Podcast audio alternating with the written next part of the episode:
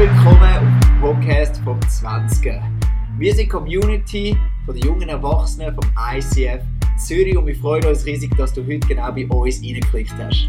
Wir hoffen, dass die Message dich näher zu dem Gott bringt, wo alles für dich gegeben hat und dich von ganzem Herzen liebt. Darum mach dein Herz auf für das, was Gott für dich heute verraten hat.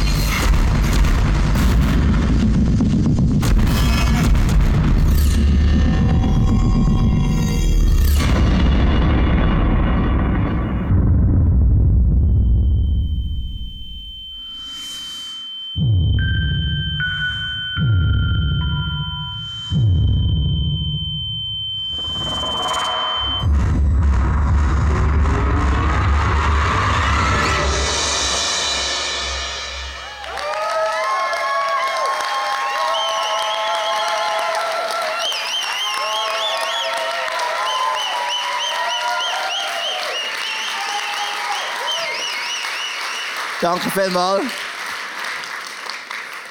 Wow, es ist mega, mega da zu sein. Danke Dominik für die schöne Einführung. Wir sind vorhin gar nicht in den Sinn gekommen. Als wir ins ICF zugekommen sind, das war ziemlich am Anfang, da waren wir eingemietet in einem Hotel. Und bei dem Hotel haben wir immer müssen natürlich alles aufbauen und abbauen. Da sind wir immer so mit einem Lieferwagen gegangen, gell? du hast es auch noch gefahren, hat das Zeug reingeladen. Und etwa so fünfmal, vier, fünfmal im Jahr war das Hotel besetzt, der Seminarraum, und wir haben gewusst, wir müssen irgendeine Alternative suchen.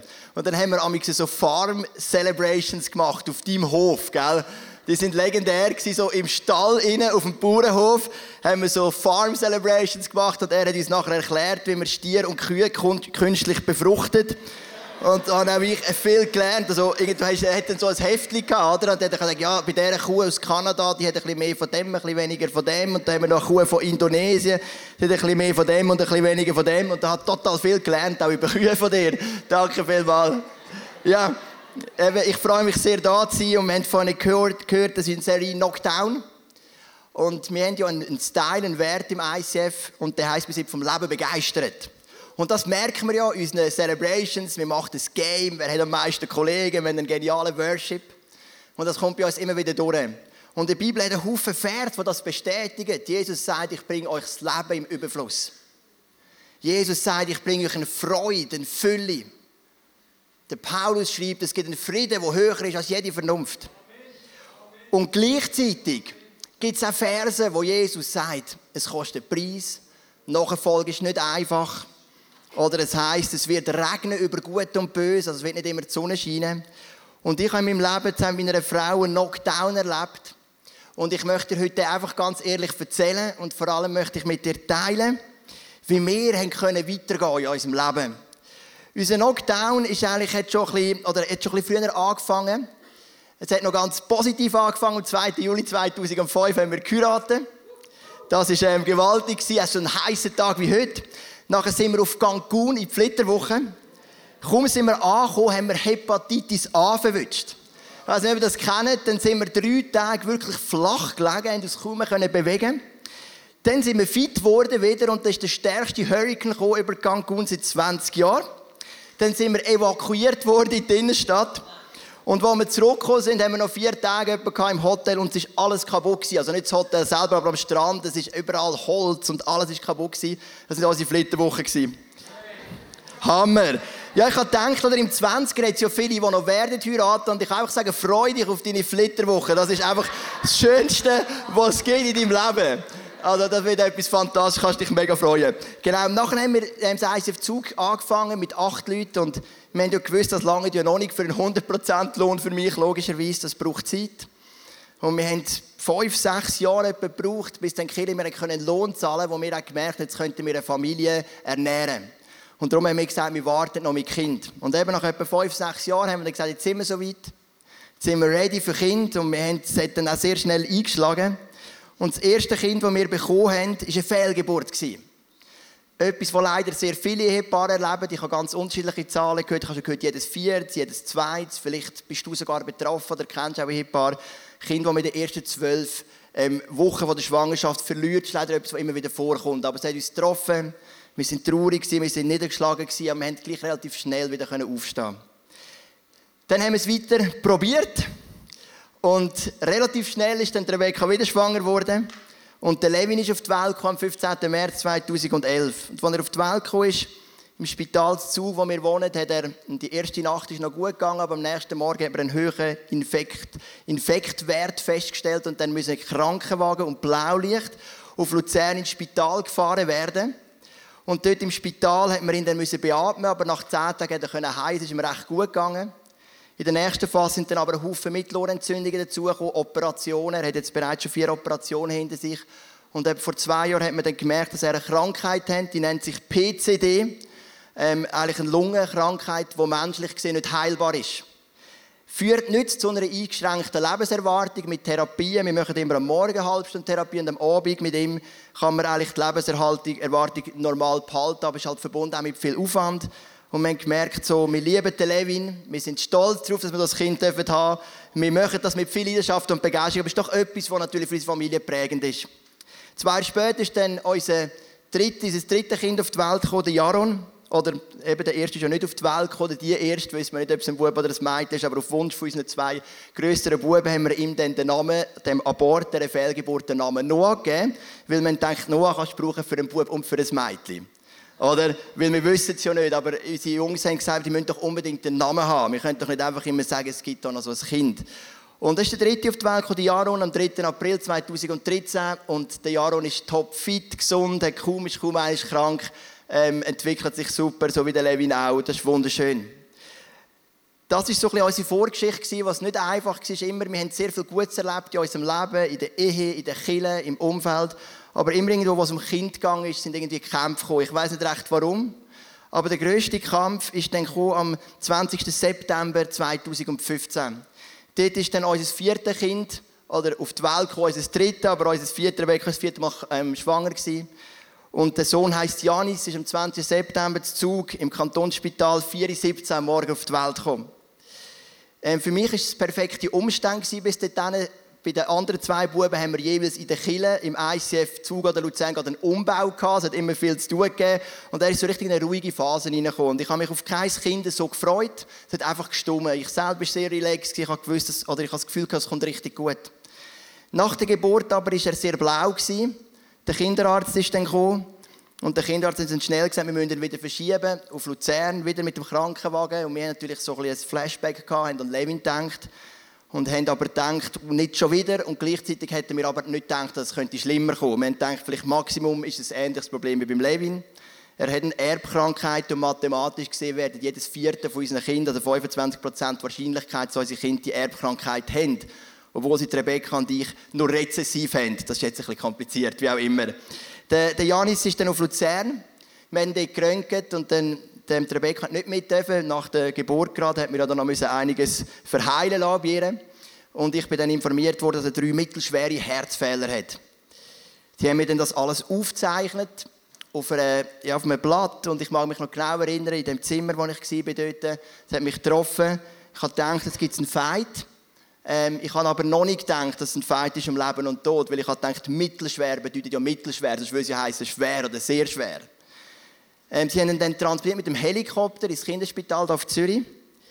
Und als ich dann gefragt habe, ob ich mitfliegen darf, haben sie gesagt, wir haben normalerweise immer einen Platz für einen älteren Teil, aber damals haben wir lieber einen zweiten Kinderarzt dazugenommen. Und darum kann der nicht mitfliegen. Mein Vater ist mich dann geholt, ist mit dem Auto gegangen.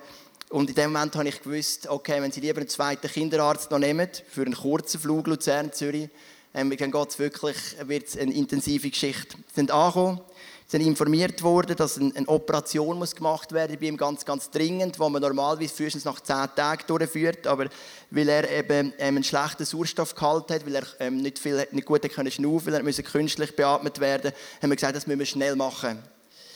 Dort hat man uns dann auch das erste Mal informiert, dass bei, einer so, bei, einer, bei dieser Operation eine Todeswahrscheinlichkeit ist von 12 Prozent.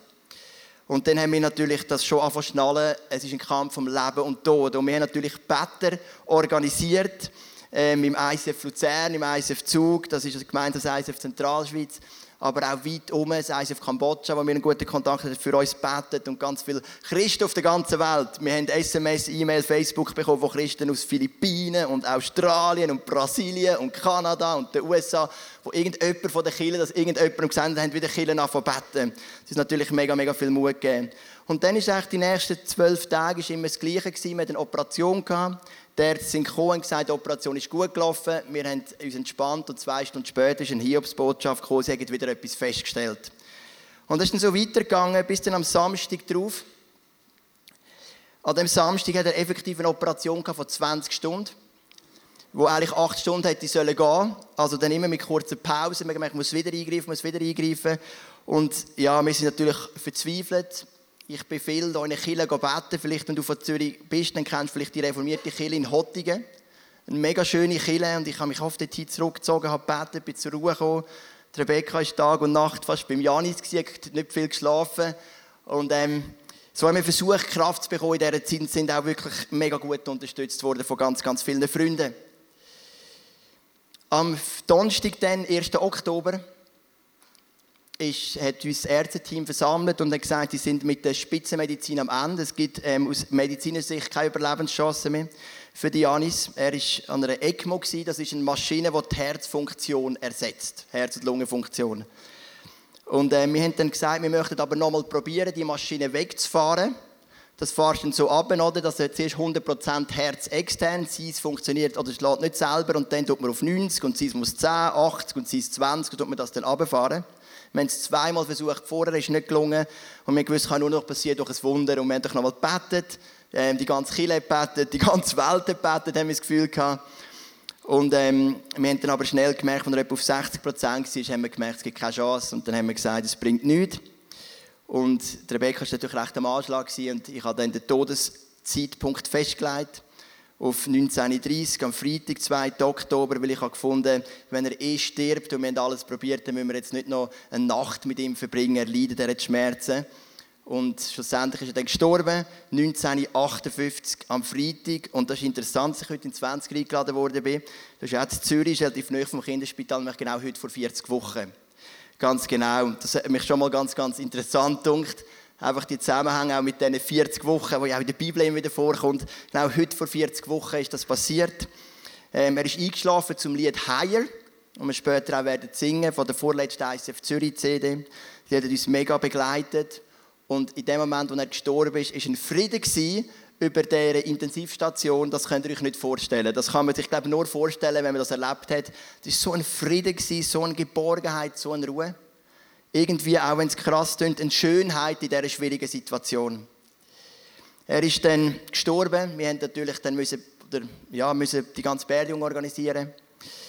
Alles, was nachher kommt, mit diesen Leichentransport und Särg und, und, und Kreuz auf dem Grab und so weiter und so fort. Aber für mich hat sich natürlich noch ein zweiter Kampf in meinem Herz angefangen von Bilden. Oder ich bin ein Pastor und als Pastor, das Produkt sozusagen, das wir verkaufen, ist, ist ähm, Freude, ist Glaube, ist Hoffnung. Wir haben ein paar Angestellte, die machen die ganze Organisation, da bin ich nicht so gut. Und ich habe gewusst, eigentlich, was ich mache den ganzen Tag, ist, ich rede mit Leuten, ich coache Leute, ich mache Seelsorge, ich predige, ich rede über Glaube und Hoffnung. Und ich habe gemerkt, die habe ich jetzt ja nicht mehr. Was will ich an einem Menschen sagen, der sagt, meine Ehe ist am Zerbrechen? Was will ich sagen? Ich glaube, es gibt Hoffnung. Ich glaube, es gibt Zukunft, wenn ich das Gegenteil erlebt habe. Und ich habe dann eine Auszeit genommen von, zuerst haben wir gedacht, drei Monate, das dann verkürzt auf zwei Monate, habe mich auch krank schreiben lassen vom Arzt. Und ich einfach gemerkt hey, ich muss wieder auf Gang kommen, wenn ich weiter will arbeiten als Pastor. Also sonst muss ich mir einen neuen Job suchen. Und es gibt einen Mann in der Bibel, der hat mich sehr bewegt in dieser Zeit. Das ist der König David. Es heißt mit König David, er ist ein Mann nach dem Herz von Gott. Und ich habe schon viele Predigten gehört, warum ist der König David der Mann nach dem Herz von Gott? Die einen haben gesagt, er hat den Worship wiederhergestellt, er hat die Bundeslade zurückgeholt auf Jerusalem. Er hat sicher vieles Wahres dabei. Aber als ich sein Leben angeschaut habe, habe ich gesehen, der Mann hat Verlust erlitten ohne Ende. Es gibt in der Bibel vermutlich außer der Hiob keinen Mann, oder keine Person, die so viel Verlust erlebt, erlitten hat. Und ich, wir haben einen Clip, einen kleinen Clip gemacht, im ICF Zentralschweiz. Ich habe den heute mitgenommen, einfach, dass du einen Einblick bekommst, was so die grossen Verluste sind im Leben vom König David. Schauen wir noch miteinander den Clip.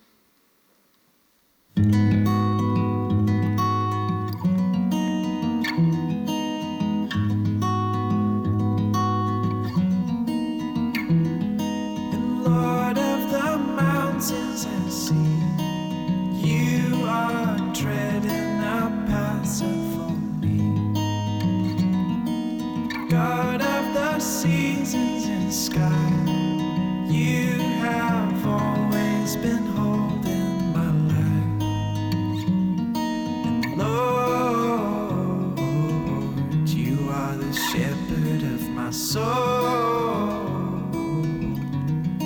So I lay down my plans, I give up my rights.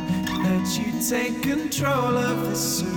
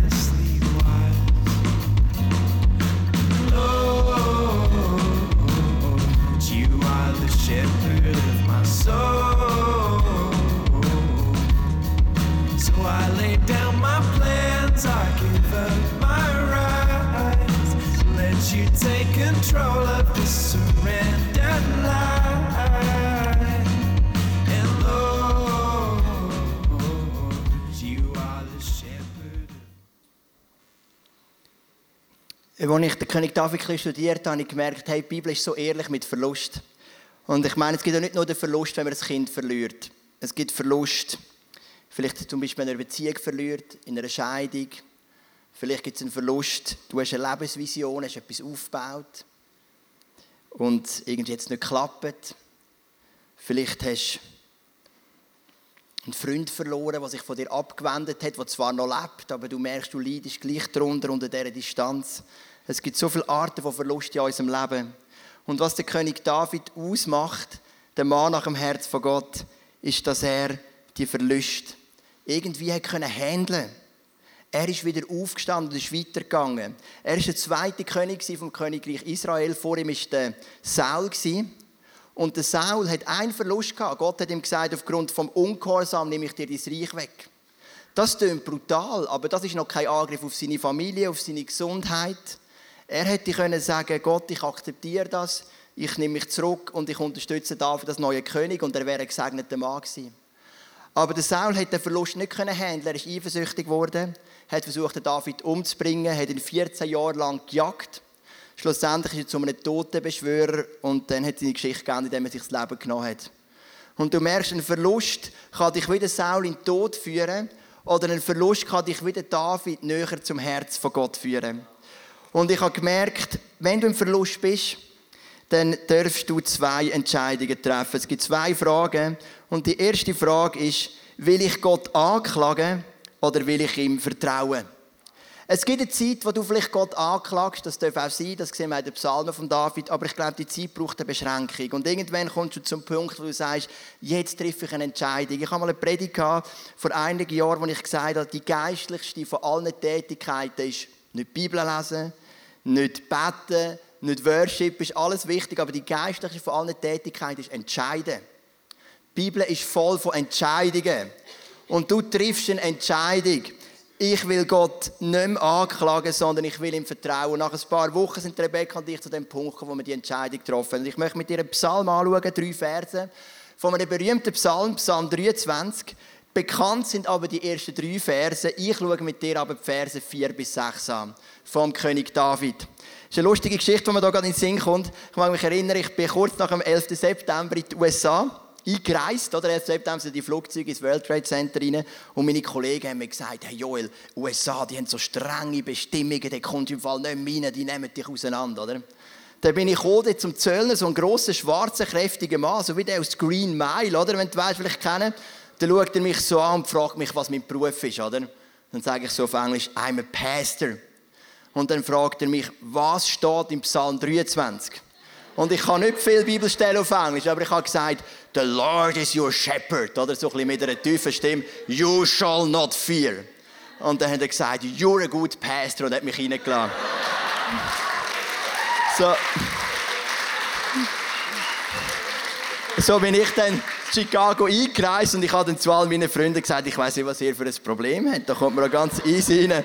Genau, Psalm 23. Aber Psalm 23, man kennt oft die ersten Verse, er ist mein Hirte, mir nicht Wangel, er führt mich auf frische Augen, aber es gibt eben auch die Verse 4 bis 6. Und im Psalm 23, Vers 4 heißt es, der König David schreibt, selbst wenn ich durch ein finsteres Tal gehen muss, wo Todesschatten mich umgeben, der Mann weiß, von was er redet, das haben wir vorhin gesehen. Fürchte ich mich vor keinem Unglück, denn du Herr bist bei mir. Dein Stock und dein Hirtenstab geben mir Trost. Der David sagt, es gibt das Tal von der Todesschatten. Er hat drei Söhne verloren. Er hat seinen besten Freund verloren. Er kennt das Tal. Und er sagt, ich muss dort durch. Ich kann mich nicht als Nachfolger von Jesus drücken vor solchen Sachen. Die gibt's. Aber ich muss durch. Und wenn man es im hebräischen Urtext anschaut, ist das Wort wandern drin. Er sagt, ich muss durchs Tal von der Todesschatten durchwandern. Er sagt damit, ich will nicht tempeln. Ich muss nicht zu lang stehen bleiben, aber ich will auch nicht durchspringen. Ich will mit einem vernünftigen Tempo durchwandern, will mich der Trauer und diesen Schatten stellen.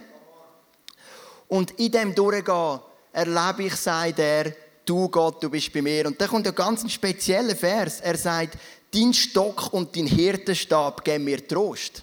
Und ich habe gedacht, als ich mich seich gemacht habe als Kind und mein Vater mit dem Stock kam, hat mich das nicht unbedingt tröstet. Gut, ich muss sagen, mein Vater ist nie mit dem Stock, ist ein bisschen übertrieben gekommen, aber wenn so, wenn du das kennst, oder? Hast du so einen Vater, oder? Stellst du dir so ein bisschen vor und dann denkst also ein Stab gibt einem Trost. Habe ich mal ein bisschen nachlesen in den Kommentaren, was meint er mit dem? Und ich habe so einen Hirtenstab mitgenommen. Ein Hirt hat einen Stab aus zwei Gründen. Der Hirt hat ja Schaf. Er läuft neu mit hin und seine Schafe laufen ihm hinterher. Die Schafe, die mit ihm laufen, für die braucht er den Stab nicht, die kommen mit.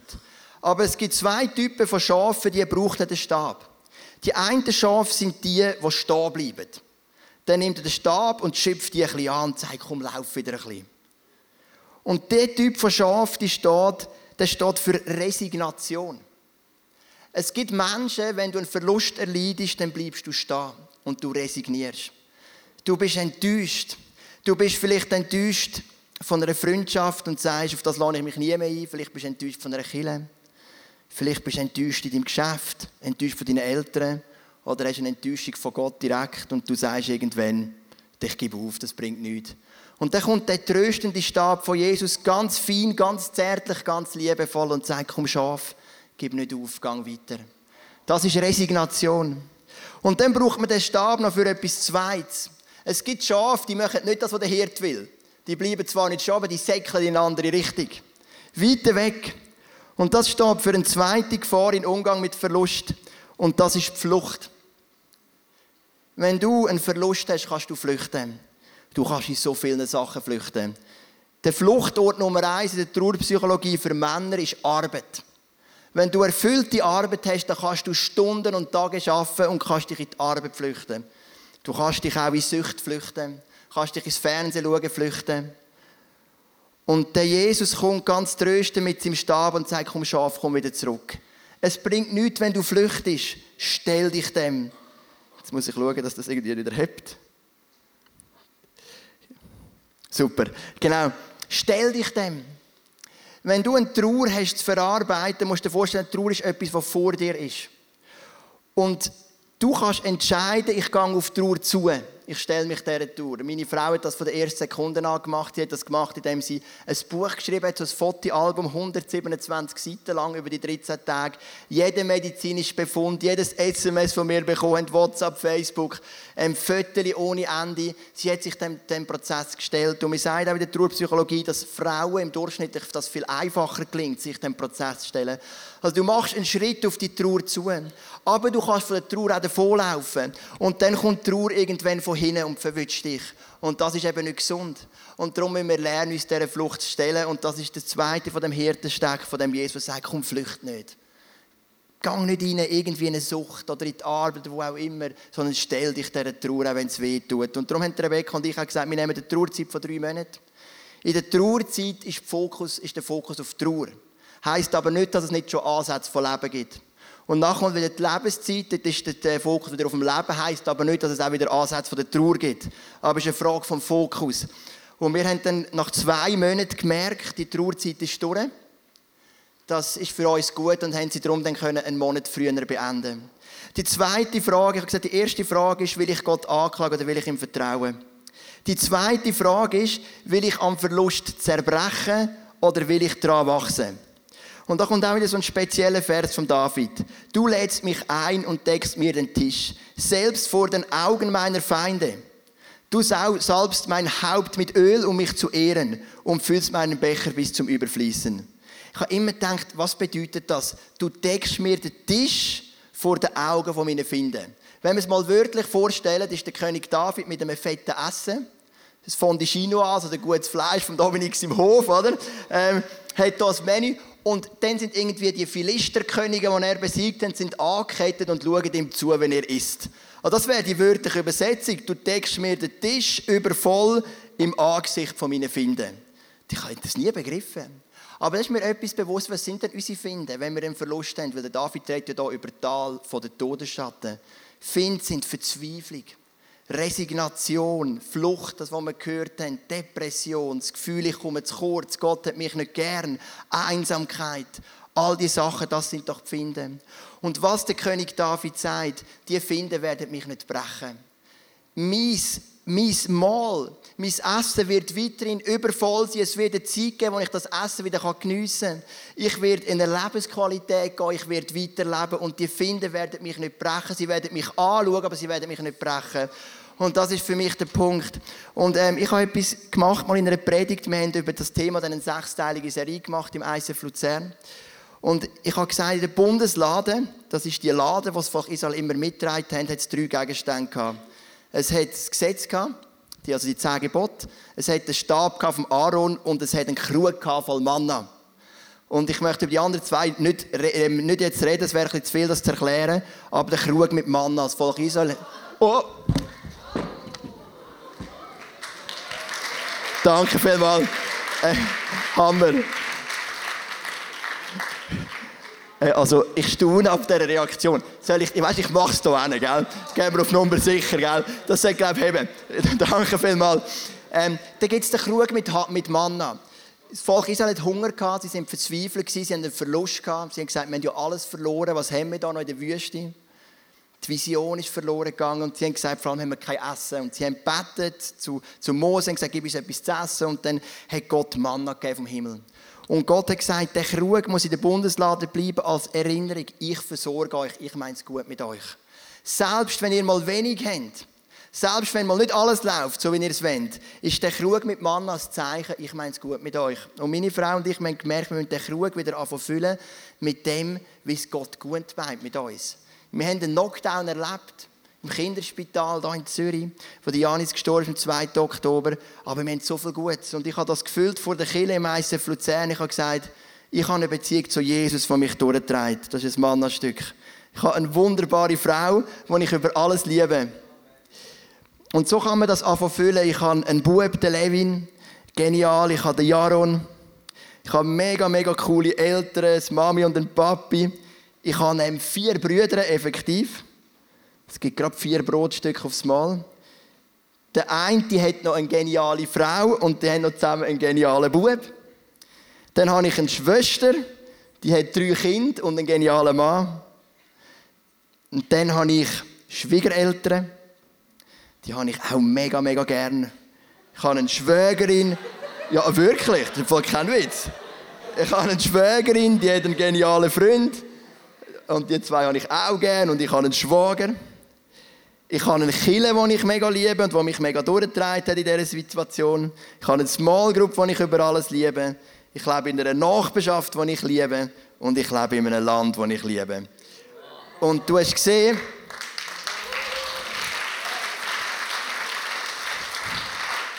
ich bin ein, ein mathematischer Mensch. Und rein mathematisch ist es nicht sauber, Gott anzuklagen, wenn das die eine Seite ist von der Waage und der Tod von Janis auf der anderen Seite. Und ich habe gemerkt, wir müssen wieder lernen, unseren Fokus auf Dankbarkeit zu haben. Und das ist das, was der David sagt im Psalm 23, Vers 5. Du ladst mich ein und deckst meinen Tisch vor den Augen von meinen. Unser Tisch ist reich deckt. Und die Finden wie Depression und Einsamkeit und Resignation, die werden uns nicht brechen. Und dann kommt der Vers 6, nur Güte und Gnade werden mich umgeben alle Tage meines Lebens. Und ich werde wohnen im Haus des Herrn für alle Zeit. Ich finde den Vers gut, aber mich, mich stört oder mich hat das Wort nur gestört. Ich habe gefunden, wie kann der David sagen nur? Weil, also ich meine, wir haben gesehen, seine Tochter ist vergewaltigt worden. Das ist nicht cool für den Vater, logischerweise. Seine Frau ist ihm genommen worden. Die hat er jetzt später wieder bekommen. Drei Kinder sind gestorben von ihm. Sein bester Freund. Mich hat das nur gestört, oder? Wenn er jetzt würde sagen, Güte und Gnade würden mich umgeben. Aber ich glaube, er redet von einem inneren Prozess von seinem Herz. Ihm ist sehr wohl klar, dass um ihn herum in seiner äußeren Welt nicht alles gut ist. Aber seine innere Welt ist erfüllt mit dem Frieden, den nur Jesus geben kann. Und etwas, was wir erlebt haben, wo der Janis gestorben ist, das ist ähm, die Bewahrheitung von Philipper 4, Vers 7, dass es einen Frieden gibt, der höher ist als jeder Verstand und deine Gedanken bewahrt in Christus Jesus. Ich mag mich erinnern, kurz vor dem Tod von Janis, bin ich, ähm, ist mein bester Freund ins Kinderspital. Und wir sind zusammen spazieren. Wir sind wie, also wie die Irren durch Zürich durchgeirrt. Überall irgendwie hin und her. Gar nicht mehr recht gewusst, was oben und unten ist. Und ich habe ihm gesagt, ich weiß nicht, ob ich je wieder einmal zurückkomme als Pastor. Ich glaube, wenn Janis stirbt, unsere Familie wird nicht, daran zerbrechen. Es wird ein harter Prozess. Aber wir sind eine gesunde Familie und wir werden das durchstehen. Aber ob ich je einmal wieder predigen kann, ob ich je wieder einmal kann, kann einen Kille leiten ich bin im Fall nicht sicher. Und dann natürlich einfach nicht viel machen, für mich gebetet. Und ich habe dich heute ein bisschen mitgenommen, die Gedanken über die zwei Entscheidungen. Und ich kann das alles zusammenfassen, einfach anhand von zwei Bildern. Das erste Bild ist das Grab von Janis. Wir haben das Foto dabei. Wir geben uns mega, mega Mühe, das Grab wirklich schön zu gestalten. Der Rebecca macht es mit den Buben.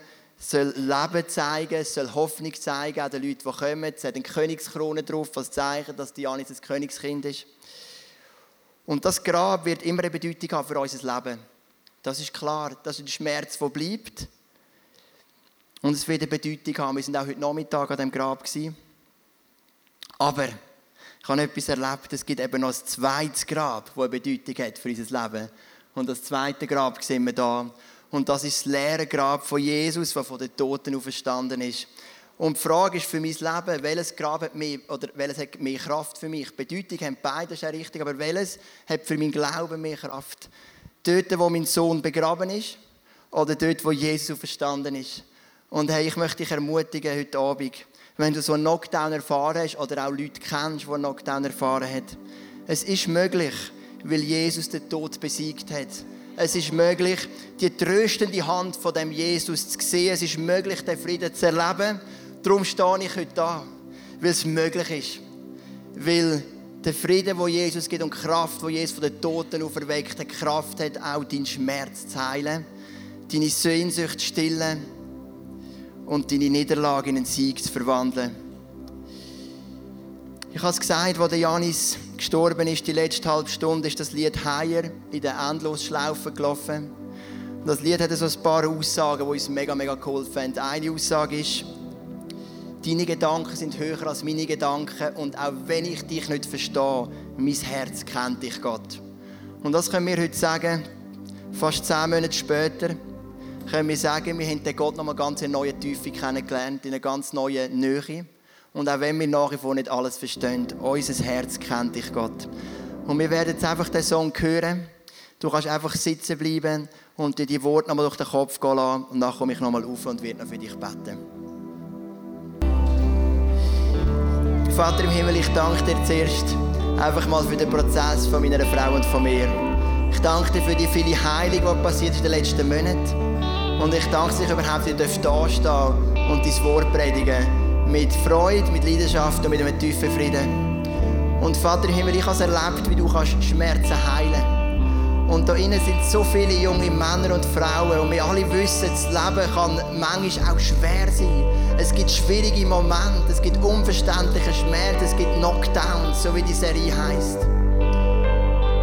Und ich bitte dich, dass wir lernen, zwei Entscheidungen zu treffen.